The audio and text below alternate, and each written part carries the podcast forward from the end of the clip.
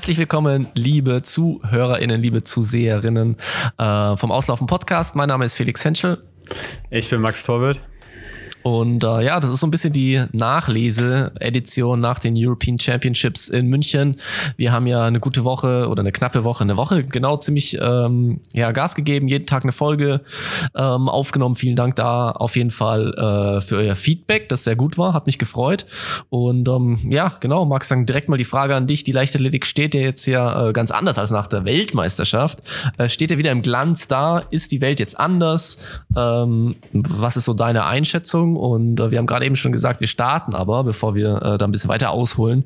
Ähm, das gab ja auch nach der EM jetzt einiges an Trubel, Vorwürfen und so weiter und so fort. Da können wir gleich einsteigen. Was war denn so dein Moment? Was war die Leistung, ähm, die, am, die dich am meisten überwältigt hat? Oder was ist so hängen geblieben bei dir? Ja, ich glaube, es gibt aus Laufsicht wahrscheinlich zwei Dinge, die jetzt jeder so sagen würde. Das ist entweder man entscheidet sich jetzt für, für Richard und für den Endspurt. Ähm, das war, glaube ich, hat man schon fast dann am Ende wieder so ein bisschen vergessen gehabt, weil es ganz am Anfang war. Aber also der Moment, der wird auf jeden Fall für immer irgendwie da bleiben, dieser Zielsport. Ähm, ich hatte es dann auch live in der Folge gesagt, Lea Meyer war natürlich auch irgendwie ähm, einfach so ein, so ein besonderer Moment irgendwie. Also die zwei, auch wenn das jetzt eine, eine billige Antwort ist, äh, die zwei, die zwei rauszupicken. Ähm, gut, man könnte natürlich auch noch Coco sagen. Weiß ich nicht, was du gleich sagst. Für mich war tatsächlich sonst noch ähm, Hannas Leistung und auch Sams Lauf tatsächlich. Also aus unterschiedlichen Gründen. Ich glaube bei Hanna einfach, weil wir so gut befreundet sind und ähm, ja, weil ich sie jetzt halt das ganze Jahr über begleitet habe und dann zu sehen, wie sie echt zwei zwei sehr, sehr gute Rennen oder ihre besten Rennen der Saison da in München macht und sich belohnt mit einem fünften Platz. Das äh, war für mich natürlich persönlich ganz besonders. Aber auch zu sehen, dass Sam äh, da auf Rang 6 läuft und eine Rolle spielt in so einer Europameisterschaft, war für mich irgendwie ziemlich wertvoll. Einerseits, weil ich mich für ihn natürlich gefreut habe, aber andererseits auch, weil es irgendwie einem selber Motivation gibt, dass man da auch eine Rolle spielen kann und nicht nur mitläuft und dass man da auch in, in Zukunft im erweiterten Medaillenkreis vielleicht mal ankommen kann oder zumindest um eine Top-8-Platzierung läuft. Deswegen, das waren vielleicht so meine Low-Key-Momente der Europameisterschaft. Wie, wie ist es bei dir? Ja, gute Frage, aber du musst nicht lange überlegen. Äh, natürlich äh, der Einzug von Niki Buchholz ins EM-Finale einfach nur, äh, weil er mich als äh, massiven Experten äh, im Hindernislaufbereich hat stehen lassen ähm, und äh, oder, oder, oder, hat scheinen lassen und, und dich da so abgewatscht hat mit deiner pessimistischen Vorhersage. Das hat mich natürlich also innerlich ja. gefreut, wie sonst wenig. Ähm, aber ja, genau. Also bei mir ist es halt so, dass ich Richard eher so ein bisschen besser kenne. Lea kenne ich jetzt ja ähm, ähm, gar nicht, aber das sind natürlich die zwei Sachen, die irgendwie ähm, die irgendwie hängen geblieben sind. Und ansonsten ähm, wohnt ja Gina Lückenkämper, glaube ich, irgendwie so 150, 200 Meter Luftlinie von mir entfernt. Und ich hatte schon so einen kleinen Fanboy-Moment. Sie ist nämlich gerade bei uns äh, zu Hause vorbeispaziert. Und da habe ich das Fenster aufgemacht. Aber ich habe irgendwie, also in den Synapsen war dann kurzer Fanboy Blackout, anstatt dass ich irgendwas ge gerufen habe oder gesagt habe, habe ich einfach nur geklatscht, auf sie gezeigt und die Hände hochgerissen. sie hat dann zurückgezeigt und ich glaube, äh, sie hat schon verstanden, was ich ihr sagen wollte, aber ich hatte kompletten Blackout. Das war eher, ich glaube, es war ziemlich cringe.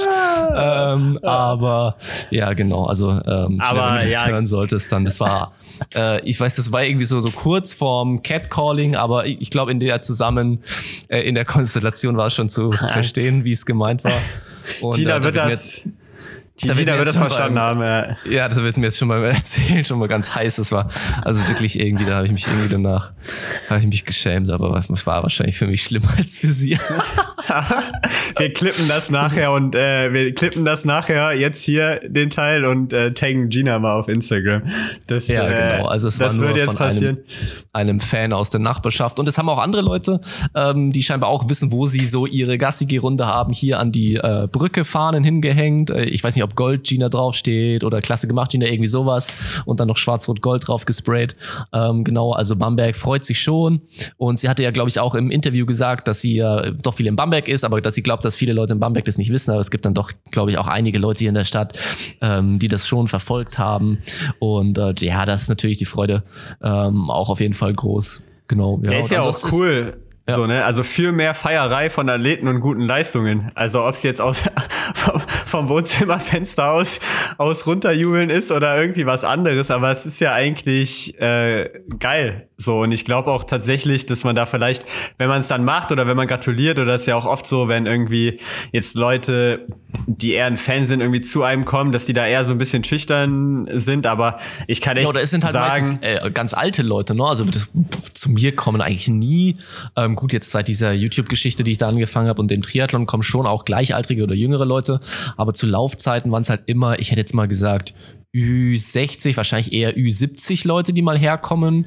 die halt den Sportartikel äh, oder den Sportteil in der hier hiesigen ähm, Zeitung gelesen haben und dann mal irgendwie sowas sagen oder wenn man mal schnell am Kanal entlang läuft, dass mal eine ältere Person stehen bleibt und so, Mensch, sie laufen aber schnell oder das sieht aber gut aus. Also, aber es, es kommt eigentlich nicht vor, dass, also, dass Leute aus der eigenen Generation da ähm, einfeiern und so. Deswegen habe ich mir gedacht, das muss ich jetzt mal machen.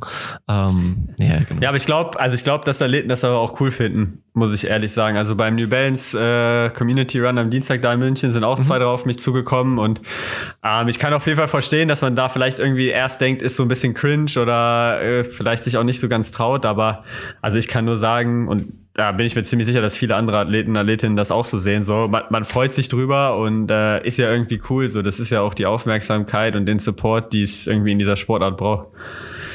Ja, und jetzt haben wir ja schon gesagt, wir feiern irgendwie verschiedenste ähm, Athletinnen und äh, Sportler.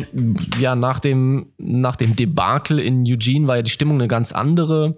Aber ich habe noch eine ähm, Frage, ich habe noch eine Frage ja, kurz, okay, Felix. Schieß los. So, warum würden wir beide eher sagen, also außer ich habe es jetzt falsch verstanden, dass mhm. wir uns eher so Richard Lea Meyer unsere Momente waren und nicht Kokos Goldmedaille? Weil sie einfach höher eingeschätzt ist. Es waren für mich beides eher ähm, die Überraschungssituation. Ne? Ich glaube, das ist einfach, da kommt mehr Emotion auf. Klar, wenn man sich, wenn man sich, ähm, wenn man sich Kokos unmittelbare Vergangenheit anschaut, Verletzungen, dann wie die Saison gelaufen ist. Und wir hatten ja auch dann im Podcast schon das ein oder andere Mal drüber gesprochen, haben ja auch gesagt, ja, so es geht schon bergauf, aber wir haben auch beide nicht damit gerechnet. Also klar war es schon irgendwie auch noch ähm, ein Überraschungsfaktor, ein Überraschungsmoment mit dabei. Ähm, aber ich glaube, dadurch, dass sie auch selber diesen Weltklasse-Anspruch hat ähm, und, und da ja auch hinlaufen kann und das auch schon bewiesen hat mit, äh, mit unfassbaren Läufen. Ähm, ich erinnere mich an ihren deutschen Rekord über 5000 Meter, den sie da irgendwie im Alleingang so halt einfach mal gemacht hat. Ne? Das war irgendwie völlig crazy. Ähm, ich ich glaube, deswegen ist das ähm, jetzt in meinem, in meinem Fall, weiß nicht, wie es dir geht, deswegen ist, sind die anderen beiden genannten Leistungen für mich irgendwie so voller Überraschungen gewesen und deswegen auch emotionaler. Ja, ich habe mich das jetzt gerade gefragt, wo wir drüber geredet haben und wo du mir auch die Frage gestellt hast, weil eigentlich es war schon noch ein extrem besonderer Moment, wie sie da zurückkommt nach den 10.000, wie sie auf einmal auch von der Renndramatik her dann Chan wieder einholt und auf einmal merkst du, sie, sie gewinnt das Ding. Also mhm. es war schon was Besonderes, aber ich glaube auch, dass man, und das ist auch nicht immer fair, glaube ich, Coco gegenüber, aber man hat da irgendwie schon direkt diese andere Erwartungshaltung ähm, dabei, dass ja, es dann doch irgendwie so ein bisschen was anderes ja. auslöst.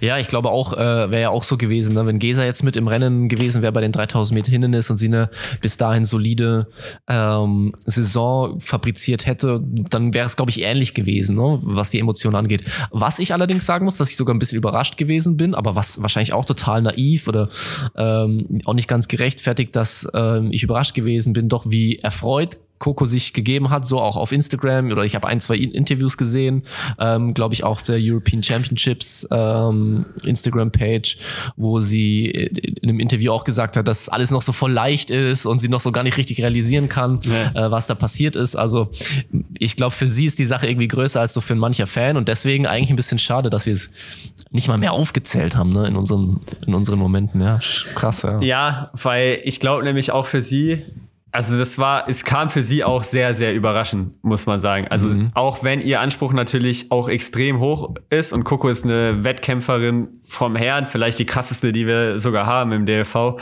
ohne da jetzt anderen zu nahe treten zu wollen, aber die ist einfach eine Kampfmaschine und eine Wettkampfmaschine. So, aber ja, ihre Emotionen waren, waren schon auch eigentlich besonders und jetzt nicht so Business as usual, so da gehöre ich hin, sondern ähm, das hat sie, glaube ich, selber auch im Rennen überrascht. Und wenn ich noch einen emotionalen Moment, der eigentlich gar nichts mit einer Leistung zu tun hatte, aber ich glaube, Fishy hat es auch nochmal in ihrer Story, äh, in ihrer Story oder auf Instagram in einem Reel oder in einem Post äh, gepostet. ähm, wenn man sich nochmal Fischis Einlauf und Vorstellung vom Finale im Olympiastadion anguckt. Also da kriegt man einfach nur, ohne dass irgendeine Leistung gekommen ist oder dass irgendwas passiert ist, einfach nur bei dieser Vorstellung und wenn man Fischi in die Augen und ins Gesicht guckt, ähm, also das, das ist auch noch, war für mich irgendwie auch noch so ein emotionaler Punkt, wo ich mir dachte, so crazy, der hat mich irgendwie auch ein bisschen, bisschen berührt. Hat dich gecatcht. Ja, die, ja. das Rennen habe ich tatsächlich ja nicht, gar nicht live gesehen und dann äh, habe ich das übersprungen. Ähm, ja, genau, aber ich habe es ja vorhin schon angesprochen, bevor wir nochmal ganz kurz zurückgekommen sind. Ähm, ja, besteht jetzt eine Gefahr, dass sich jetzt doch wieder gar nichts verändert, nachdem es ja jetzt bei der EM so gut lief? War die Konkurrenz schlechter? Also ich meine, Kurt Ring hat geschrieben, äh, im, im, Prinzip sind die Ergebnisse jetzt von dieser Europameisterschaft ähm, vergleichbar äh, wie mit der vor 20 Jahren in, in München, auch vergleichbar mit der äh, 2018 in Berlin. Also ähm, ist jetzt nicht so, dass es plötzlich eine überragende Leistung ist. Es gibt scheinbar auch irgendwie so eine Hochrechnung, dass theoretisch, wenn man in die Weltleistungen mit reinrechnet, irgendwie eine Medaille sozusagen gewonnen, äh, also bei rausgekommen wäre, wenn man das mit einrechnet. Da kann man alles irgendwie schön oder auch schlecht rechnen. Ähm, ja, genau, wie ist jetzt, was, was würdest du sagen, was ist jetzt deine Einschätzung? Also war es jetzt nur positiv, dass es jetzt so gut lief oder es besteht jetzt ein bisschen die Gefahr, dass auch der Verband sagt, naja, hey, so schlecht war es ja gar nicht. Was würdest du sagen? Ja, ich glaube, es gibt relativ viele Dinge dazu zu sagen, um ehrlich zu sein. ich glaube, erstmal war es ganz, ganz wichtig für den Sport in Deutschland und für die Leichtathletik in Deutschland, dass wir so eine gute Europameisterschaft hatten. Und es war auch, glaube ich, wichtiger, dass die Europameisterschaft richtig gut war, als dass wir eine durchwachsene Europameisterschaft und eine vielleicht leicht bessere WM hatten. Mhm. Weil man einfach sagen muss, ich glaube, die Europameisterschaft hat so oder so wesentlich mehr Leute gepackt, hoffentlich wesentlich mehr Kinder und Jugendliche erreicht, als die WMs einfach von der Zeitdifferenz und von, von allem einfach mhm. erreicht hätte. Ähm, klar, die Gefahr, die Gefahr ist natürlich immer da, dass man sich jetzt wieder drauf ausruht und sagt, so, das hat ja alles gut funktioniert. Ähm, von allem, was man so an den Aussagen hört, und daran müssen sie sich auch messen lassen, ähm, sagen die Verantwortlichen im DLV ja schon. Ähm, und auch Annette Steiner, glaube ich, ein Interview gegeben, wo sie gesagt hat, ja, ist schön und wir freuen uns auch drüber, es muss trotzdem analysiert werden, was bei der WM war.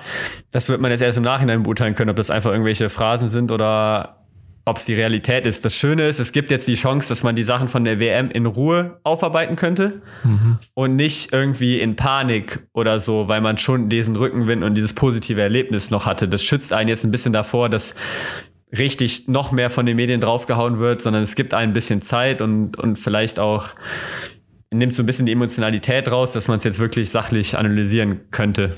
Ja, du sagst Zeit. Ich meine, so viel Zeit ist nicht. Es wird ein bisschen stressig die nächsten Jahre. Wir haben nächstes Jahr 2023 Weltmeisterschaft in Budapest. Wir haben 2024 Europameisterschaft in Rom, Olympische Spiele in Paris. Übrigens beides auch gut zu erreichende äh, Zielstätten für Fans. Ähm, ich werde mich gleich, glaube ich, im Anschluss des Podcasts direkt auf Airbnb mal irgendwo äh, in einem, äh, wie heißen die Stadtteile in Paris? Departement? Ja, irgendwie, so werde so. ich mich mal ein, einbuchen für einen Monat. Ähm, ja. Und dann äh, haben wir 24 und dann 25 kostet schon wieder die nächste Europameisterschaft, wenn mich nicht alles täuscht. Äh, 2026 nächste, äh, sorry, 24 müsste. 24, 24 EM in Europa. In Rom, ja. genau, ja, genau. Ähm, also aus sportlicher Gesicht gesehen ist jetzt nicht so viel Zeit. Ja, es ist jetzt nicht ewig Zeit, aber es ist jetzt trotzdem nicht so, dass die Medien jetzt jeden Tag einen neuen Artikel bringen, so wenn die, also wie wenn die EM schlecht gewesen wäre. Mhm. Ja, und man wird es jetzt auch alles nicht von heute auf morgen ändern können. Und es gibt, wie gesagt, Sachen, da muss der DLV jetzt mal nachdenken. Es gibt Sachen, die kannst du auch nur gesellschaftlich anstoßen irgendwie. So was, Schu mhm. was Schulsport oder so angeht. So, das ist eine gesellschaftliche Diskussion. Das ist eine Diskussion mit dem DOSB.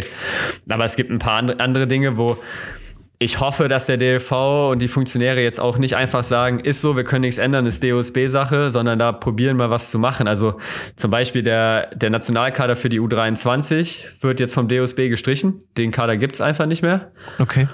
Also du musst dann direkt vom Nachwuchskader U20 in den Perspektivkader quasi rein und es gibt mhm. nicht noch diesen Brückenkader U20, äh, U23. U23. Mhm, okay. Und ähm, das ist aus meiner Sicht, da sind jetzt dieses Jahr 63 Athleten, Athletinnen drin gewesen vom DLV. Mhm. Und ja, wenn wir die ganze Zeit davon reden, so ist es schwierig, von der Jugend den Übergang in den Erwachsenenbereich zu gestalten. Dann das ist, ist genau halt irgendwie ein bisschen, Alter. ist ein bisschen komisch, dass wir genau den Kader streichen, streichen vom DOSB. Ja. So, ja, du kannst stimmt. jetzt als DLV natürlich nicht einfach sagen, so ja, wir lassen den einfach drin. So, das ist eine Vorgabe vom DOSB, aber du musst dir trotzdem mal Gedanken machen, können wir einen eigenen Kader machen, können wir eine eigene Förderstruktur finden? Wenn das nicht geht von DLV, können wir es System so ändern, dass die Landeskader wieder wenigstens Erwachsenenkader mhm. haben, U23-Kader drin haben, dass wir über die Landeskader den Leuten einen Kaderstatus geben für Uni, ähm, vielleicht eine ganz kleine finanzielle Vergütung, wie auch immer, mhm. dass man das irgendwie gestaltet kriegt. So, das sind alles Themen, die angegangen werden müssen und ähm, ja, man kann nur hoffen, dass die auch angegangen werden. Ja, ich glaube, äh, diese Dinge werden auch natürlich im, im öffentlichen Diskurs innerhalb von den nächsten zweieinhalb Stunden komplett äh, verblassen, weil es einfach kein, kein Schwein mehr interessiert. Ähm, aber ich denke, so bei uns im Podcast, wir werden auf jeden Fall da immer mal wieder nachschauen oder auch wenn es da Meldungen gibt, ähm, irgendwo am Rand der, ähm, ich sag's jetzt mal Mainstream-Medien, dann denke ich, werden wir das auch auf jeden Fall ähm, auch mit aufgreifen. Ähm, ich glaube halt oder ich befürchte halt schon, ähm, dass einerseits jetzt ja Rufe nach einer Olympiabewerbung in Deutschland oder vielleicht sogar in München wieder laut werden, was natürlich auch nice wäre. Andererseits sehe ich so ein bisschen die Gefahr eines Frauen-WM-Effektes, äh, weil so in den Wochen oder in den Tagen nach der Frauen-WM haben auch alle gesagt, ah, Frauenfußball ist ja so geil und so weiter und so fort. Und jetzt war, glaube ich, im letzten oder vorletzten Wochenende war schon irgendwie so eine Champion, Champions League Quali von, ich glaube, Eintracht Frankfurt. Also man möge mich, man möge mir verzeihen, wenn das jetzt nicht stimmt, aber ja, hat halt jetzt auch wieder wenig äh, Leute interessiert und, und, und ich glaube, man kann so beiden Sportarten so den ähnlichen Vorwurf machen. Na klar, da im Fußball liegt es irgendwie viel an der Liga, ähm, bei der Leichtathletik liegt es dann am Verband oder an den Strukturen, die dahinter liegen, aber ich glaube, das ist schon ähm, jetzt ein wahnsinnig schönes ähm, Erlebnis gewesen, vor allen Dingen für die Athleten, die in München gut oder solide ähm, absolviert haben. Die überhaupt dabei waren? Die, oder die überhaupt dabei waren. Ich, ja, genau, ich glaube halt für alle anderen, ähm, ich, ich habe da nicht, ich habe da so ein bisschen den Glaube dran verloren, was du auch gesagt hast, dass es so eine mehr Generationens Effekt oder sowas, das, äh, das glaube ich nicht. Ich glaube, da müssen, wie du auch schon angesprochen hattest, da müssen sich gesellschaftliche Dinge äh, ein bisschen ändern. Aber ja. ja. Du musst es aber auch jetzt mit aufnehmen als DLV aus meiner Sicht und auch als Deutsche Leichtathletik Marketing musst du es mhm. eigentlich jetzt mit aufgreifen. So, was hindert dich denn daran jetzt unter, wenn wir schon diesen Claim True Athletes und so weiter haben, was hindert dich denn jetzt mit den Gesichtern, die jetzt gerade bekannt sind, die Medaillen gewonnen haben, ob es Gina ist, ob Niklas Kaul, ob es eine Coco ist, was hindert dich damit in die Vereine zu gehen als DLV oder vielleicht sogar in die Schulen zu gehen? Äh, du kannst natürlich jetzt nicht in jede Schule in Deutschland irgendwie gehen mit den Athleten, aber jetzt hast du gerade einen Schwung und da müssen wir alle was draus machen. Also da müssen die Athleten versuchen, weiter drauf aufzubauen bauen und dass sie sich jetzt nicht ein Jahr lang verstecken, wenn man nichts von denen hört. Mhm. Aber da muss der Verband auch versuchen, was draus zu machen. Und das äh, halte ich für sehr, sehr wichtig, weil wenn du jetzt einfach sagst, oh ja, jetzt war eine große Begeisterung, das wird schon passen, dann äh, kriegen wir, glaube ich, nächstes Jahr bei den deutschen Meisterschaften das gleiche Zuschauerbild ja, wie, das, was wir, wie das, was wir dieses Jahr hatten. Ja. So und ähm, ja. Ja, ich meine, die Zuschauerzahlen, die waren jetzt ja auch, ich würde jetzt schon sagen, okay. Äh, ich meine, wenn man es ver ja. vergleicht mit Weltmeisterschaften, da waren irgendwie 15.000 bis 18.000. In München dann schon auf den Tag verteilt 30 bis 35.000. Da waren mehr. Mhm. Oh, das glaube ich falsch. Nein, nein, nein, nein, nein. Als Coco gewonnen hat, die Zahl weiß ich, habe ich mir aufgeschrieben, waren 31.000 Leute im Stadion. Echt? Ja. Ich, ich meine, es gab schon ein, zwei Tage, wo auch 50.000 da waren. Ja, aber wenn man halt mal sagt, 31.000 ist halt noch schon weit weg von ausverkauft. Ähm, ja, aber ja, genau. Wollen wir, wollen wir an der Stelle, ähm, also noch um vielleicht noch ein Take von mir, ich glaube, es ist total komplex, diese ganze Situation. Event, gutes Momentum, was macht man daraus? Genauso wie die Situation Eugene, schlechtes Momentum oder gar kein Momentum. Was macht man daraus? Beides, glaube ich, sehr, sehr schwer. Ähm, und ich glaube halt diese Sache, ja, mit Schu in Schulen gehen und so weiter und so fort. Ich glaube, es gibt ja genügend Kinder, die anfangen mit Leichtathletik. Also zumindest das kann ich hier aus Bamberg äh, so berichten. Wir hatten hier jahrelang immer Probleme, dass wir viele, viele Kinder hatten, die aber keine Plätze bekommen haben in ja. den Nachwuchsgruppen oder in den kleinen Kindergruppen. Ähm, aber dann hören sie halt, du hast einfach diese riesige Dropout-Quote. Äh, klar, einmal irgendwie Beginn, Einsatz der Pubertät und dann aber nochmal, wenn es in der Schule stressiger wird, äh, wenn das Studium beginnt und so. Ich glaube, dass ähm, ich würde mich jetzt mal so raus, so weit rauslegen zu sagen, dass wir kein Nachwuchsproblem haben. Ich meine, jetzt hier U20 EM, wie viele Medaillen haben wir gewonnen? Irgendwie acht Medaillen gewonnen. Ich glaube, so viele wie schon lange nicht mehr. Ähm, bei der U18 EM waren wir auf jeden Fall äh, richtig U20, stark. Sorry, U20 jetzt. Kali war U20, oder? Achso, ja, ja, genau. Ja. Aber ich weiß, Kali waren wir da so stark wie noch nie. Also U18 waren wir auf jeden Fall richtig gut bei der EM. Bei Kali waren wir auch nicht schlecht. So, aber da haben wir im Laufbereich jetzt zum Beispiel nichts gerissen. In den ja, Kali. okay, aber das ist jetzt erstmal egal. Ja. Ähm, nee, ich glaube auch nicht, dass wir in dem Sinne ein riesengroßes Nachwuchsproblem haben, aber es ist schon ein Problem, ähm, dass, dass der Sport an Schulen und dieses generelle Bewegungs, hm. Bewegungsthema und verschiedene Sachen ausprobieren und verschiedene Sachen kennenlernen, dass das ein Problem ist, das ja. glaube ich, haben wir schon. Das ich. Aber was, ich glaube, was auch noch ein Thema wird in dem Kontext, ähm, also es sind eigentlich zwei sich überschneidende Kontexte. Aus meiner Sicht ist das Problem, wir haben ja in Deutschland eigentlich nur ein richtiges großes Meeting, das ist das ISTAF, was immer im September ist. Mhm. Und ich glaube, es wäre schon auch wichtig, wenn wir zumindest so wenn es kein Diamond League ist, auf der Continental Tour so ein Silber- oder so ein Gold-Meeting kriegen würden, wo die Leute auch mal hingehen können und öfter Leichtathletik irgendwie erleben, wenn es zumindest in irgendeiner Metropolregion ist. Und das wird eh noch wichtig für uns Athleten eigentlich, weil die neuen Normen ja rausgekommen sind und die wieder, wieder noch mal härter geworden sind. Also über 5000 ist es jetzt von, also 2016 bei Olympia war die Norm 1324. Jetzt dieses Jahr waren wir bei der WM-Norm 1313 und jetzt nächstes Jahr wird die Norm 1307 sein, weil die Weltrangliste halt an Bedeutung gewinnen soll. Also die wollen die werden nicht von dieser Weltrangliste abrücken. Die wollen auf Teufel komm raus, ne? dass 50 Prozent über die Weltrangliste kommen. Und wenn die Norm irgendwann bei 12,30 ist, äh, so keine Ahnung. Aber so, das wird für uns Athleten eh eigentlich wichtig. Und das sind auch schon Gespräche, die wir führen, auch mit den Bundestrainern und, und die im DLV schon geführt werden. Wenn wir keine eigenen Meetings haben, wo man Punkte sammeln kann, dann sind wir einfach im Nachteil. Und ich glaube, das sind so zwei Kontexte, die man gut, äh, ja, eigentlich über übereinbringen kann, äh, mhm. dass man da irgendwie was für, für die Begeisterung und auch für den Nachwuchs tun kann und zeitgleich auch irgendwie dem Leistungssport hilft. Ja, also das kann ich mir schon vorstellen, ne? wenn man jetzt ein Meeting hat, was schon eine gewisse Größe hat. Ich, du kannst ja gerne ergänzen. Ich denke jetzt da irgendwie an, äh, was haben wir, Dessau, was haben wir, äh, vielleicht ähm, Rehlingen. Rehlingen, Regensburg, ähm, im Laufbereich cool. Karlsruhe vielleicht noch. Ähm, das sind jetzt so die vier, fünf, die mir jetzt vom Kopf, aus dem Kopf aus äh, einfallen. Ähm, kann ich mir schon vorstellen, ne? dass man, wenn man da die richtigen Gesichter vielleicht dann auch dementsprechend bezahlt, dass sie herkommen, ähm, doch nochmal den ein oder anderen Zuschauerplatz mehr ähm, auch ins Stadion locken kann und vielleicht dann dementsprechend ähm, ja, mehr, mehr aber da musst du, bekommt. Aber da musst du als DLV auch hinter sein, weil es gibt krasse Auflagen finanziell, um einen äh, Silber- oder Gold-Label-Meeting auf der Continental Tour zu werden. Und was das du auszahlen musst an Athleten, meinst du? An was Auflagen. du an Prämien zahlen musst, was mhm. du an Budget haben musst, welche Disziplinen du reinbringen musst. Mhm. Das ist eigentlich überdurchschnittlich viel Stress, so um diesem Label gerecht zu werden. Okay. Und es werden einzelne Vereine, das wird ein Karlsruhe nicht stemmen können, das wird ein Rehlingen vielleicht stemmen können, aber auch nur mit größten Anstrengungen.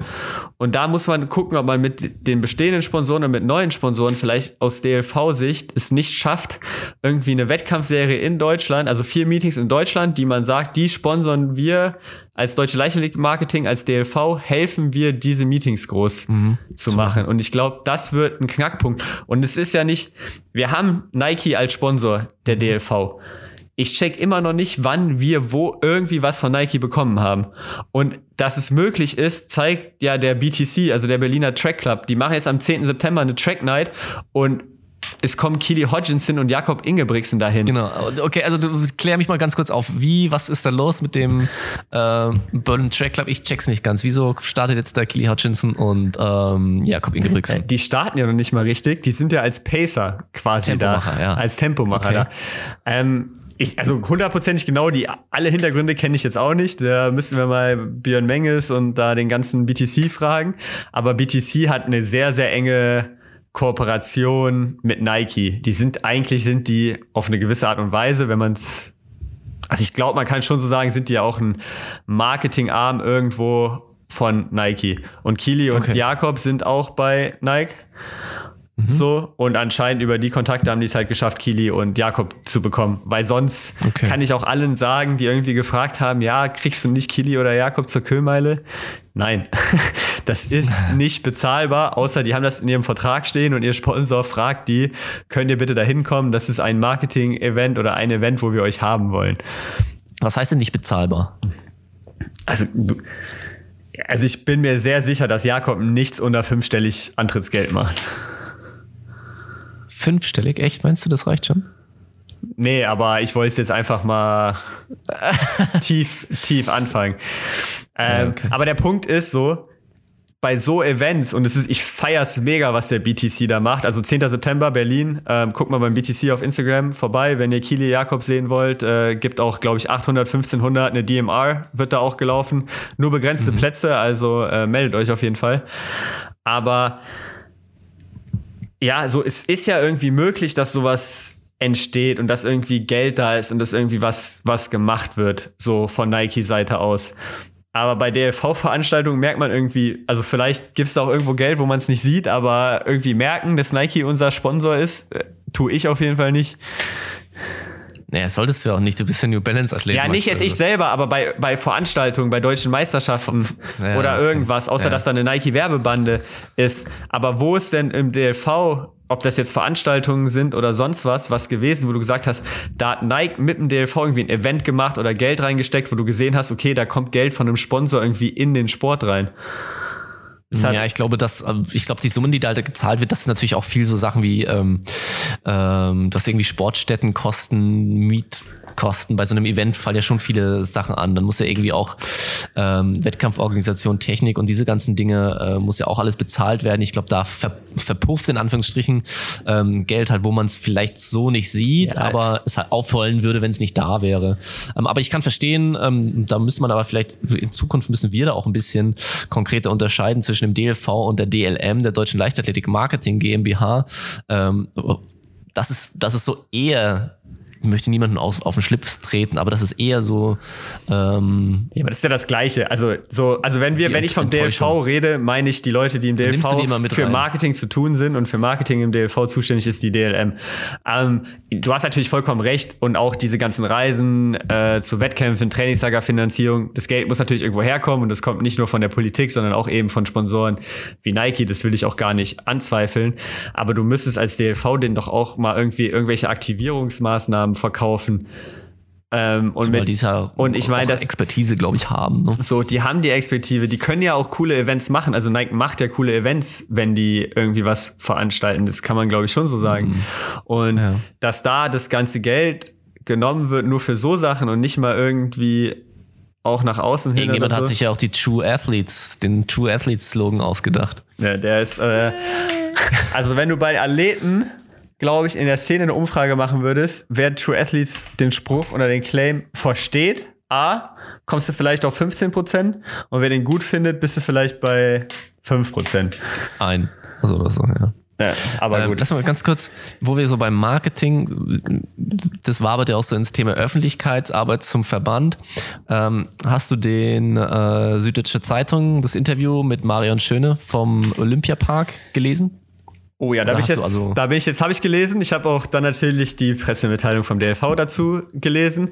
Vielleicht ja. ganz kurz, also die quasi Veranstalterin der European Championships, wenn man so will, mhm. ähm, von der Olympiapark GmbH, so heißt sie, glaube ich, ähm, ja, genau. hat die Verbände in einem Interview relativ deutlich kritisiert, gesagt, dass die. Also hauptsächlich die Leichtathletik und den Schwimmverband, ne? Das waren jetzt die Beispiele, die im Artikel standen, muss man natürlich sagen, sind aber auch die beiden größten Verbände, die natürlich in einem Zeitungsartikel wahrscheinlich auch am meisten wieder Klicks generieren oder irgendwie das Größte mit sich ziehen, wenn man die beiden kritisiert bevor du weiter inhaltlich machst, möchte ich ganz kurz sagen, wir sind beides keine Journalisten und das ist auch ein Podcast, wo wir unsere Meinung kundtun.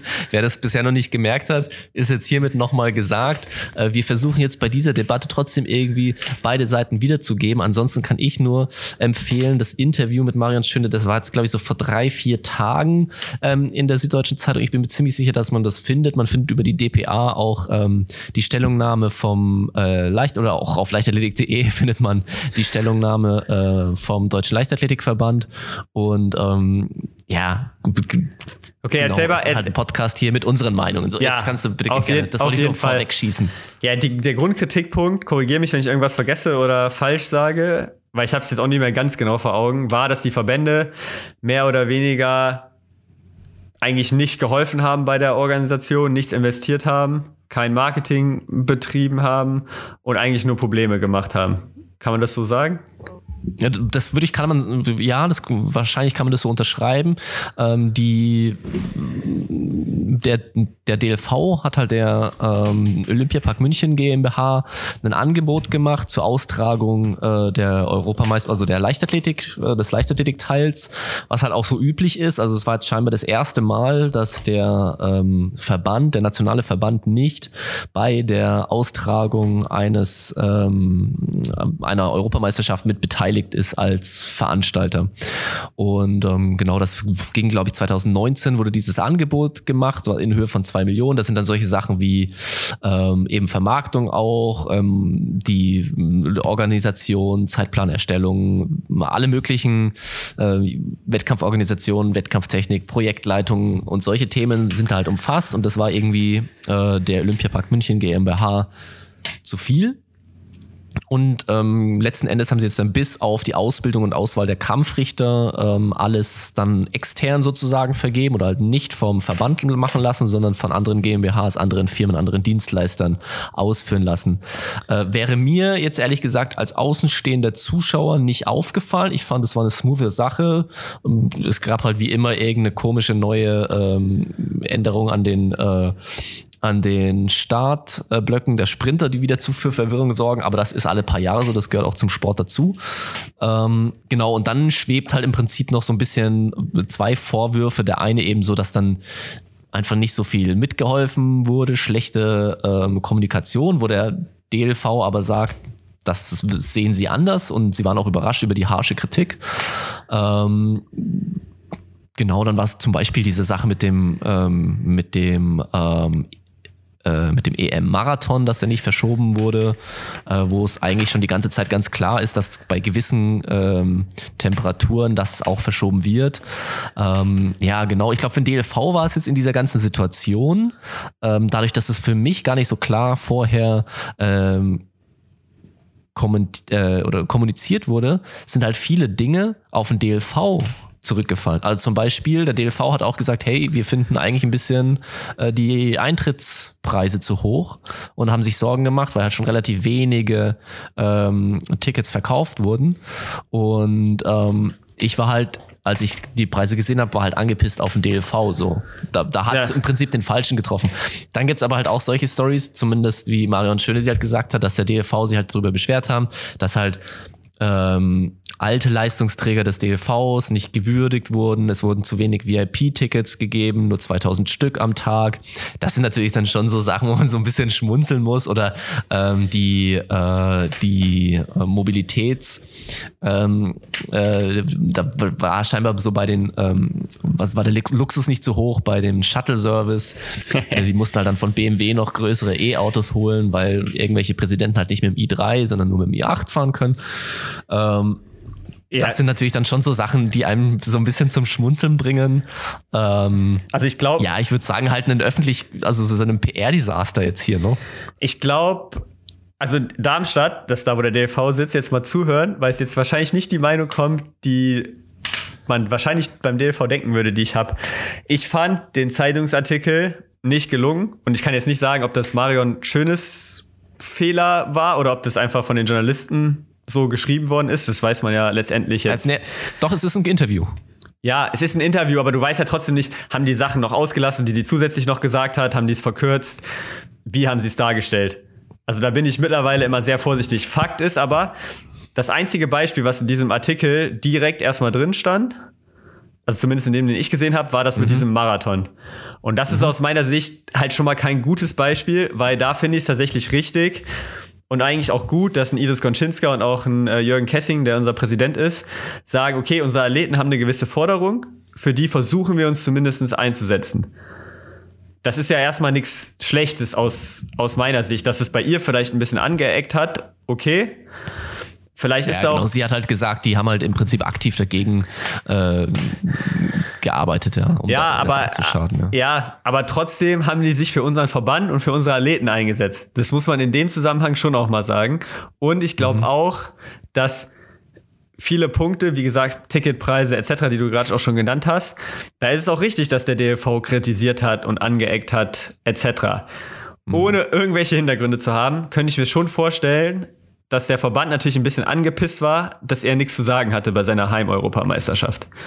Würde ich ja. jetzt einfach mal so vermuten, vor allem wenn es das erste Mal ist, den wird auf irgendeine Art und Weise Macht weggenommen. Und da glaube ich schon, dass es dann sicherlich in der Kommunikation und aus diesem Grund bestimmt auch Sachen, die jetzt nicht öffentlich sind, im Hintergrund zu irgendwelchen Verwerfungen gekommen ist, warum das jetzt so ans Tageslicht das irgendwie, so, ne? ja, warum sagen. das jetzt irgendwie ans Tageslicht gekommen ist. Wahrscheinlich auch auf einer persönlichen, auf einer persönlichen mhm. Ebene. Ich finde aber nicht, von allem, was man bis jetzt gehört hat, dass der DLV so viel falsch gemacht hat. Dass der DLV mhm. nicht kommunizieren kann, so, das ist eine andere Geschichte. Das wissen wir mittlerweile, dass das nicht so mhm. gerade die Stärke vom Verband ist. Und was dann natürlich Funktionärsleben und VIPs und hier und da angeht, das ist halt auch immer so, wo du irgendwie, eigentlich ist es traurig, aber musst du halt dann ein bisschen so drüber schmunzeln. Zeitgleich vom Prinzip her, das ehemalige Athleten irgendwie im Rahmen von so einer Europameisterschaft gewürdigt werden oder nochmal eine Rolle spielen oder so, ist ja auch nicht der schlechteste Gedanke. Wenn es jetzt nur darum geht, den VIP-Tickets zu geben, dass sie sich den ganzen Tag den Bauch vollschlagen können am Buffet und man sich darüber aufregt, dann ist es natürlich komplett falsch platziert. Aber wenn es irgendwie darum ging, die integrieren zu wollen, also bei den Siegerehrungen waren sie ja dann auch dabei. Also Dieter Baumann hat zum Beispiel die 10.000 Meter Siegerehrung gemacht und, und viele andere ehemalige Athletinnen haben auch die Siegerehrung gemacht. Dann ist es durchaus ja irgendwie auch was Legitimes, um so diese alte Leichtathletik mit der neuen Leichtathletik zu verbinden. Von daher, von allem, was ich bis jetzt gehört habe, hab, fand ich die Kritik mal wieder ein bisschen zu heftig und fand die Klarstellung vom DLV sogar eigentlich ganz gut. Auch wenn ich ja. mir schon vorstellen kann, dass kommunikativ im Hintergrund wahrscheinlich schon irgendwelche persönlichen Fäden auch äh, ausgetragen worden sind. Ja, es, ja, also wenn man, ich habe jetzt das, ich habe das Interview gelesen, die Stellungnahme und dann ähm, noch eine, ein zusätzlicher Artikel, der aber auch nicht viel Neues dann äh, berichtet hat es klingt halt so ein bisschen, als ob sie dann, als ob der DLV so ein bisschen eingeschnappt wäre, enttäuscht ja. gewesen wäre, dass sie halt diesen Zuschlag dann nicht bekommen haben. Ähm, ich meine, wenn man so ein Angebot schickt äh, über zwei Millionen, das ist ja auch meistens doch, also wann wird mal das erste Angebot, Angebot angenommen? Es wird doch über sowas immer noch verhandelt, in, in meistens mehreren Runden, bis so ein Vertrag zustande kommt. Ähm, deswegen, ja, finde ich ein bisschen komisch. Ähm, ich finde allerdings aber auch dann die ähm, Harschheit, die Härte der Kritik ähm, fand ich schon auch, also hat mich überrascht. Ähm, Im ersten Moment, andererseits, wenn man sich dann überlegt, so, was man vom DLV in den letzten Jahren immer wieder so mitbekommen hat oder so, dann ist es jetzt halt auch dann doch wieder keine Überraschung. Und dann ist es auch keine Überraschung, dass es vielleicht irgendwelche persönlichen Verwerfungen geben kann ja. und das dann zu sowas führt, was aber ja auch schon wieder so wirklich ein Urproblem dieser Funktionärsweise ähm, ist, dass da halt scheinbar Männer meistens sitzen, die dann halt aus irgendwelchen Gründen eingeschnappt sind ja. und dann halt der ganzen Sache schaden oder zumindest nicht, ähm, zumindest nicht gut tun. Ob das jetzt genau in diesem Fall so war, weiß ich überhaupt nicht. Ne? Aber das ist jetzt schon so eine Sache.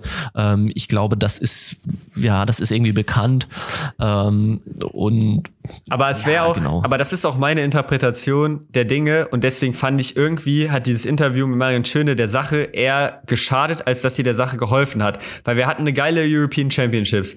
Dann daraus ein Fass aufzumachen, dass irgendwas mit den Verbänden nicht funktioniert hat, hilft erstmal keinem und wenn der mhm. Hintergrund wirklich eher ist, dass da irgendwelche männlichen oder egal welches Geschlecht, Funktionäre eingeschnappt waren und persönlich sich für zu wichtig genommen haben, dann lass uns die Diskussion führen. Dann lass uns aber dann auch eine konkrete Diskussion darüber führen, wie verhalten sich äh, oft so die, die 60 plus Funktionäre so, wie gehen die mit anderen Leuten um? Was haben die noch für Einstellungen? Wie können wir da auf einer Funktionärsebene besser arbeiten? Aber ich habe das Gefühl, dass es daran liegt, dass diese Kritik kommt, aber die mhm. wurde so nicht geäußert und diese Diskussion wurde so gar nicht angestoßen, sondern dann ging es irgendwie gegen den Verband und so Sachen, die irgendwie niemanden jetzt so richtig weiterbringen. Aber wie gesagt. Ich würde auf jeden Fall, genau, ich würde empfehlen, ähm, doch die, ähm, das, das Interview zu lesen ähm, in der SZ und dem äh, der Leichtathletik dennoch äh, natürlich erhalten zu bleiben. Da werden jetzt auch keine Fans verloren gehen. Nein, auf jeden Ähm, Fall nicht. Aber vielleicht hat der ein oder andere ein bisschen eine schlaflose Nacht und das kann ja vielleicht auch mal nicht schaden. Ich denke, ähm, schon so in diese ganze Verbandsstruktur ist halt schon immer so irgendwie ein Erhalten ähm, oder habe ich das Gefühl, da ist die Motivation des Erhaltens größer als die Motivation der, äh, der Neuerungen ähm, und das ist natürlich prinzipiell, äh, glaube ich, schlecht. es ist Politik. Es ist einfach Politik. So. Ja, aber das ist auch ein, ja gut, aber das ist auch so eine Aussage, also die, die, die ist ja auch irgendwie nicht inhaltlich. Was, was, was soll das heißen? Das ist Politik. Also Politik ist wenn das, du sagst, das, das ist träge, ja, okay, aber ja, es ist träge und Politik ist für mich, vielleicht bin ich da auch ein bisschen irgendwie nicht so der Riesenfan von, ist viel einfach nur Dinge machen, um wiedergewählt zu werden, um Posten zu erhalten, wo Posten hin und her geschachert werden, wo viel Klüngelei ist. Das ist für mich ja, das ist Politik. Hier, du kommst doch aus Düsseldorf oder aus Köln. Klingel, sagt ihr doch, oder? Ja, ja, genau, Klüngel. So, das ist, Klüngel, das genau. ist nichts, was für die Sache ist. So. Mhm. Ähm, und das ist ein Problem. Und es gibt eigentlich größere Themen. Ich weiß nicht, lest euch mal, googelt mal Christian Zimmermann, DLV. Kugelstoßer, der nicht nominiert worden ist, weil zu spät David Stoll irgendwie abgemeldet worden ist. Und wer auch immer jetzt recht hat, also ich wusste so ein bisschen, dass da was abgeht mit dieser Abmeldesituation, aber es ist halt dann auch Nadines Aufgabe, sich drum zu kümmern und die war da auch auf jeden Fall involviert. Ähm, aber allein schon, was das wieder über die Kommunikation zwischen Bundestrainer, Athlet, Verband, Athlet, Verband, Bundestrainer aussagt, dieser Artikel, ist halt crazy.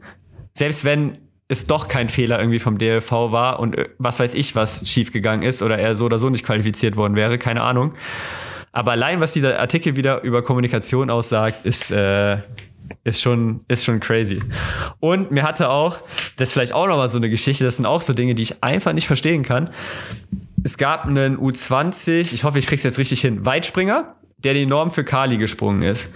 Aber nicht auf einem quasi richtigen Wettkampf, also nicht, wo irgendwie genug Konkurrenz da war. Also der zählt nicht zu den Nominierungswettbewerben, der Wettkampf. Das war wahrscheinlich auf irgendeinem Ah, okay. Dorfsportfest. Vielleicht ähm, ist da auch mit der Weitenmessung, muss da irgendwie was reguliert sein. Keine Ahnung, kenne ich mich im Weitsprung jetzt nicht so aus.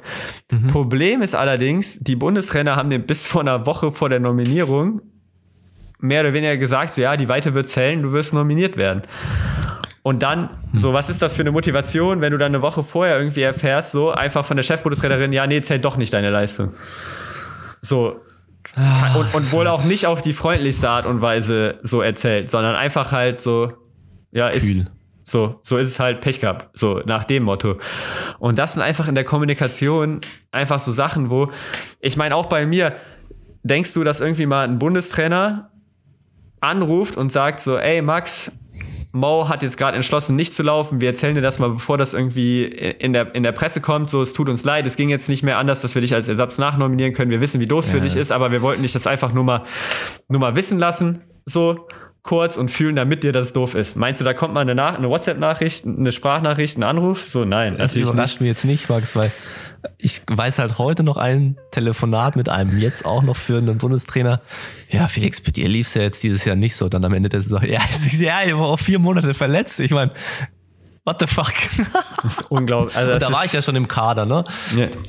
Also, kein böses Blut und so, aber das ist halt einfach nur zum Kopfschütteln. Und dann, um vielleicht so die Klammer ein bisschen zuzumachen, muss ich mich schon auch immer wieder fragen oder frage ich mich schon auch immer, ähm, kleiner Einschub noch, ja, es wird bestimmt an Olympiastützpunkten auch äh, gut gearbeitet und ich kriege hier auch aus äh, Fürth und, und, und hier Sportschule Nürnberg und so mit, dass sie wirklich für viele ähm, Talente oder auch untalentierte Leute, die Lust auf den Sport haben, Möglichkeit, viele Möglichkeiten äh, geben. Aber letzten Endes ist dann schon so ein bisschen die Frage, wie, also wie, wie kann es wirklich funktionieren? Ist das wirklich mit diesen Olympiastützpunkten so die Sache? Ähm, müssen wir hin zu noch mehr Föderalismus? Braucht einfach jeder ähm, Sportler in der U20, keine Ahnung, einen, einen fetten, ein gutes Coaching, Lebenscoaching, eine Beratung für, für, für die Karriereplanung, äh, um Darf sich ich sein eigenes Umfeld aufzubauen. Ähm, ja, genau, das, das ist so ein bisschen die Frage und ich Darf glaube, ich- der Ver der Vergleich, einen, einen Halbsatz noch oder, oder zweieinhalb. Ähm, Geht auch ich glaub, drei. Der, äh, der Vergleich mit, mit den USA, den ich ja auch gerne immer aufmache, der, den können wir, glaube ich, nicht anziehen oder nicht, mehr, nicht immer heranziehen, weil wir werden dieses US-System nie bekommen. Ähm, genau, und Frank Busemann hatte im Interview ähm, nach der Europameisterschaft ge gesagt, dass man doch mal irgendwie nach in die Niederlande, in die Schweiz schauen sollte, äh, was sich da scheinbar viel getan hat äh, die ja jetzt in Teilen manchen Disziplinen auch sehr erfolgreich waren. Ähm, ja, genau. Und da ist so ein bisschen die Frage, genau, ja. Es das, ist eigentlich nicht so schwierig. Also erstens in dieser Stellungnahme vom DLV, das hat mich auch ein bisschen aufgeregt, hieß es so, ja, es wird nicht möglich sein, dass wir ausländische Trainingsgruppen erlauben, weil unsere Bundestrainer sind von Steuermitteln, die dürfen keine ausländischen Athleten trainieren. Deswegen müssen wir uns mehr wieder an Bundesstützpunkten zusammentun. So, aus meiner Sicht schon komplett der falsche Ansatz wieder. So, ja, es geht nicht vom DOSB, deswegen geht's nicht. Statt mal darum zu kämpfen und sich einzusetzen, weil internationale Trainingsgruppen man sieht's wieder überall, das ist der Weg zum Erfolg. Es gibt keinen Grund mehr in der heutigen Welt, das Richard nicht zu Ringer. machen. Richard Ringer. Femke Bohl ist so gut geworden, dadurch, dass sie von Lea Sprunger äh, gelernt hat. So, ganz viele Dinge macht überhaupt keinen Sinn. Und ansonsten zu dem, was du gerade gesagt hast, es ist eigentlich nicht so schwierig. Ein Bundestrainer muss nur mit einem halbwegs vernünftigen moralischen Kompass und mit dem Sinne des Wohls der Athleten im Kopf die Athleten beraten. Und das kann sein, dass du dem ehrlich sagst, so, für dich ist der beste Weg, hier einen Stützpunkt zu uns zu kommen. Aber wenn du siehst, dass ein, ein Heim-Setup funktioniert, wie zum Beispiel bei Niklas Kaul, der in Mainz, losgelöst von Ulm und dem Zehnkampfstützpunkt oder so, mit seiner Family und mit seiner Trainingsgruppe da, einfach richtig starke Leistung absolviert. Dann musst du als Bundestrainer hingehen und nicht sagen, so ja, komm irgendwie zu uns nach Ulm oder was weiß ich was, sondern dann gehst du hin und sagst, hey Niklas, das Setup für dich funktioniert. Wie können wir als Bundestrainer, als DLV dich und dein Setup unterstützen, dass es bestmöglich funktioniert? Wenn dann, und was kann man vielleicht dran lernen und an andere Athleten weitergeben? Genau, was kann man lernen, was können wir weitergeben? Und wenn jemand in die USA gehen will, dann setzt du dich mit dem hin und fragst den, warum willst du in die USA gehen? Und dann, das sind die Vorteile daran, das sind die Nachteile. Wenn du dich dazu entscheidest, dahin zu gehen, dann lass uns doch gucken, dass wir in Kontakt bleiben. Schick mir deinen Trainingsplan, lass mich mit deinem Coach sprechen, dass wir gewisse Sachen, wo wir als DLV oder als Bundestrainer jetzt sagen würden, oh, da ist eine Gefahr der, der Überlastung, da würden wir die Saison vielleicht anders steuern. Dass wir zumindest unseren Input geben und dir helfen, das gegenüber deinem College-Coach zu kommunizieren. Ob der da dann darauf hört oder nicht oder sagt, ist mir scheißegal, ist ja das eine. Aber du kannst ja trotzdem dann einen Athleten, wenn er in den USA ist, dabei unterstützen, das Bestmögliche daraus zu machen, wenn er sich eh schon dazu entschieden hat. Und nicht sagen so, ja, der ist in den USA, das finden wir scheiße, der ist nicht mehr im Das wird Verbandssystem, so, ja. tschüss. Und den alleine lassen. Weil das Ja. kann in der heutigen Welt auch nicht mehr der richtige Weg sein. Und äh, das, das nervt mich tatsächlich, weil das eigentlich nicht so schwierig ist. Solange du ein bisschen von deinem Ego und irgendwie alle müssen bei mir trainieren und ähm, nur unser System kann funktionieren, weggehst, wenn du wirklich ehrlich mit einem gewissen Fachwissen das Beste für einen Athleten im Sinne hast, ist es nicht so kompliziert.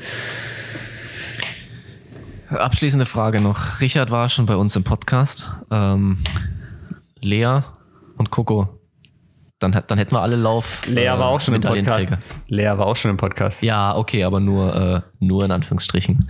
Äh, ja, kriegen wir auf jeden Fall mal hin. Also Lea auf jeden Fall. Ähm, da bin ich mir sehr sicher. An Coco arbeite ich auch, dass wir die nochmal im Podcast kriegen. Also Sehr gut. äh, ist vielleicht auch was für die Offseason. Ich habe trotzdem aber noch äh, eine kleine Quizfrage äh, für dich um vorbereitet. Gottes Willen. War ja auch die Frage, um nochmal zum Anfang zurückzukommen und den Kreis zu schließen, war ja so, wo stehen wir jetzt zwischen EM und WM? Was bedeutet das alles? Wie viele international, also wie viele verschiedene Nationen haben bei den Schwimm-Weltmeisterschaften dieses Jahr eine Medaille gewonnen? Schätzfrage. Um Gottes Willen. Ist da auch sowas wie Turmspringen und solche Sachen mit dabei? Ich glaube ja, ich habe Medaillenspiegel Schwimm-WM Okay. gegoogelt. Wie viele Nationen? Wie viele verschiedene Nationen? Sechs. Nee, es sind schon mehr, 23. Okay, aber jetzt haben wir mal 23 so als Anhaltspunkt. Bei den Winterolympischen Spielen, wo es ja extrem viel mehr Entscheidungen gibt. Also ich glaube, bei den Winterolympischen Ja, da Spielen. sind wenig, viel weniger. Waren's- Wo liegt ein Schnee auf der Welt heutzutage? Nee, nee, da sind es auch mehr. Da sind es 30. mehr? Da sind es Okay. 30 tatsächlich. Aber gut, du hast ja dann Eis, äh, Eisschnelllauf, äh, Eiskunstlauf. Da kommt schon verschiedene Sachen dann irgendwie Mhm. zusammen. Das sind halt 309 Medaillen, die da vergeben worden sind. Okay. So, also wir haben 23 bei der Schwimm-WM dieses Jahr, 30 bei den Olympischen Winterspielen dieses Jahr.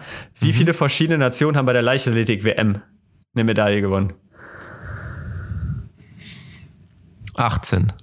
Nee, 45. Oh, okay. Und das ist was, was mich irgendwie zum Denken gebracht hat, weil wir haben, glaube ich, oft als Fan, und ich bin da selber schuldig, wenn ich Wintersport gucke oder irgendeine andere Sportart gucke, wir haben immer dieses Denken, ja, wenn wir in Europa die Besten sind, dann müssen wir auch in der Welt die Besten sein. Wenn du in Europa mithalten kannst, dann musst du in der Welt mithalten. Nee, das denken können. ich überhaupt nicht. Echt, hast ah, du das? Max, ja, nicht, mach mal auf. Ja, jetzt nicht bewusst, aber es ist doch oft so, dass du denkst, also keine Ahnung, im, im, ich meine, im Wintersport dominieren ja fast hauptsächlich die europäischen ja. Nationen. Und es vielleicht nicht dieses Denken, aber es ist ja tatsächlich in vielen Nationen oder in vielen Sportarten so, dass wenn du auf europäischer Ebene top bist, dann bist du auch auf internationaler Ebene top. Mhm. Würde ich jetzt einfach mal so in den Raum stellen, dass es oft so ist. Ja, aber es trifft bei der Leichtathletik nicht zu, ne? Das trifft bei der Leichtathletik nämlich nicht zu. Also nur, nur in wenigen Disziplinen. Nur in wenigen Disziplinen, aber die werden immer, immer weniger. Und das muss man auch einfach mal irgendwie anerkennen und einfach akzeptieren, so, weil das das Schöne an der Leichtathletik ist, dass jeder die Leichtathletik machen kann und dass wir als Menschen ja irgendwie wieder alle gleich sind. Und es mhm. ist nicht so, dass Europa einfach besser ist als Afrika oder besser ist als Asien. Mhm. So, wenn alle die gleichen Möglichkeiten haben, sind wir alle relativ gleich. Und dann wird es verdammt schwer sein, dass eine Nation irgendwie komplett dominiert. So. Dazu empfehle ich das Buch The Sports Gene von David Epstein. Ähm, da geht es nämlich genau darum, das wird äh, dann in dem Buch ausführlicher diskutiert, ob, ob wir jetzt alle so die gleichen Chancen haben oder ob wir andere mehr oder weniger talentiert sind und ob sowas wie Talent überhaupt gibt. Das ja. ist auf jeden Fall eine spannende Diskussion, die man da aufmachen könnte, ja. Und auch ja, bei der, also, auch bei der WM, ne, das ist auch nochmal so, das habe ich mir auch dann nochmal angeguckt ich habe jetzt Top 8 Platzierungen nicht gezählt und natürlich, ich will auch nicht alles schönreden und man muss es definitiv analysieren und man muss auch die Top 8 Platzierungen, die Finalteilnahmen vom DLV definitiv kritisieren und auch analysieren. Es gab lediglich vier Nationen, die mehr als zehn Medaillen gewonnen haben. Und Frankreich hatte eine, Italien hatte zwei, Spanien hatte, glaube ich, auch zwei, Norwegen hatte fünf, selbst England oder Großbritannien hatte, glaube ich, sieben oder acht nur in Anführungszeichen Medaillen mhm. bei den Weltmeisterschaften. Mhm. Was halt zeigt, wenn wir nur zwei Medaillen mehr gewinnen, dann sind wir komplett da, wo die anderen Na Nationen in Europa weitestgehend auch sind. Ja. Auch sind. Also es wird ja. nicht passieren, dass du auf einmal von einer Medaille wieder zwölf Medaillen gewinnst. So, ja, der Zug ist abgefahren. Dafür ist die Leichtathletik zu globalisiert und zu ausgeglichen. Einfach. Ja, ich glaube auch, dass ähm, ich glaube auch, dass selbst wenn jetzt alle Dinge irgendwie über Nacht so eintreffen würden, wie wir uns das vorstellen, ich, ich glaube schon auch um so eine ähm, Dichte der Vergleichbarkeit oder der Leistungsfähigkeit auf Weltniveau zu erreichen, wenn überhaupt möglich, das wird schon, ähm, das wird schon ein Jahrzehnt auf jeden Fall brauchen, ne? Ja, definitiv. Das ist, äh, muss man schon ein bisschen Geduld haben. Ja, ich genau. denke, das so. ist äh, ja, spannend. Es bleibt spannend. Es bleibt spannend. Es bleibt äh, auch spannend aus sportlichen Gesichtspunkten, denn es geht noch weiter die Saison. Die Saison ist nicht vorbei. Morgen, also am Freitag, Diamond League Lausanne. Auch wieder sehr, sehr krasse Felder, auch sehr schwierig, äh, um da reinzukommen. Also kann ich auch ein bisschen aus dem Nähkästchen plaudern. So eine Hannah Klein, die fünfte in Europa geworden ist, ist zum Beispiel jetzt nicht reingekommen äh, in Lausanne in die Diamond League. Also auch an alle, die immer sagen, ja, wieso stellen die Deutschen sich nicht mehr auf der internationalen Bühne? Ist nicht so einfach, da einen Startplatz zu kriegen. Ähm, Coco ist über 3000 Meter am Start. Die 1500 Meter der Männer sind übel gut besetzt, ganze mhm. Podium von der Weltmeisterschaft, beziehungsweise Jack Waitman ist, glaube ich, nicht da, aber du hast Oli Ware, Chariot, Jakob, ähm, die Spanier, Mario Garcia, also da sind einige am Start. Mhm. Am Sonntag in Leverkusen, äh, True Athletes Classic, also die DLV-Veranstaltung in Leverkusen. Äh, auch Coco über 1500 zu sehen. Ähm, ich glaube, das ist die einzige Mittel-, Mittel und Langstrecke, die die da haben. Also viele Athleten machen noch weiter. Ähm, also folgt denen noch ein bisschen, schaut mal, wo Wettkämpfe stattfinden. Also Lausanne Diamond League und jetzt gerade dann in Leverkusen am Sonntag sind jetzt gerade die aktuellen, die ich auf jeden Fall auf dem Schirm habe für, für dieses Wochenende. Und dann natürlich nicht vergessen, anmelden für die Köhlmeile. Am 4. September in Düsseldorf, Meile und 5 Kilometer. Die Werbung muss ich jetzt leider kurz machen, Felix. Du, ich, hätte dir sonst, ich hätte dir sonst den Ball zugespielt, hätte es jetzt ah. gar nicht so komplett schamlos selber machen müssen, aber ist jetzt zu spät. Äh, ja, jetzt, ist, jetzt können wir es nicht mehr rückgängig Macht machen. Ja. Äh, ist tatsächlich auch ganz cool. Also die Elitefelder, äh, Al Mechal hat zugesagt, Fünfter der Olympischen Spiele. Äh, 2021. Also schon ein echter Hochkaräter, würde ich auch sagen. Mhm das ganze Elitefeld wird jetzt nicht auf dem Niveau sein. Also dazu haben wir auch nicht das, das Budget. Aber ähm, ich glaube schon, dass es Spaß machen wird, auch da die Elite-Rennen zuzuschauen und selber mitzulaufen. Deswegen, äh, wer kann, jetzt noch anmelden und äh, Wer mich kennt, weiß dann auch, warum es äh, für jeden Teilnehmer, jede Teilnehmerin im Ziel kostenlose Donuts auch gibt. Also wir haben keine Kosten und Mühen gescheut. Das klingt gut. Ähm, so, machen wir einen Strich hier heute drunter, oder? So machen wir es. Ich bin ja gespannt. Äh, gerne Feedback zu dem, was wir äh, heute so von uns gelassen haben. Ich bin eigentlich ganz begeistert. Ich glaube, es war eine gute Folge. Ähm, heute Nachmittag hatte ich so ein bisschen Bammel davor, weil ich noch eine Betäubung hatte wegen einer kleinen Zahnarztgeschichte und mir das halbe Gesicht noch so ein bisschen runterhängt und ich Befürchtung hatte, dass das Gehirn da ein bisschen beeinträchtigt ist. Dem war jetzt nicht so. Ähm, das ja, lassen genau. wir mal, das lassen wir mal die Zuhörer und die Zuschauer das, beurteilen. Genau, glaube ich auch. Also ich glaube, war auf jeden Fall einiges äh, Diskussionswürdiges drin und ähm, ich glaube, wir sollten jetzt mal jemanden vom, äh, mit jemandem vom der deutschen Leichtathletik-Marketing sprechen. Und ähm, dann bin ich jetzt mal gespannt, was da so abgeht. In diesem Sinne, vielen Dank fürs Zuhören und ähm, ja, bis zum nächsten Mal. Bis dann. Ciao.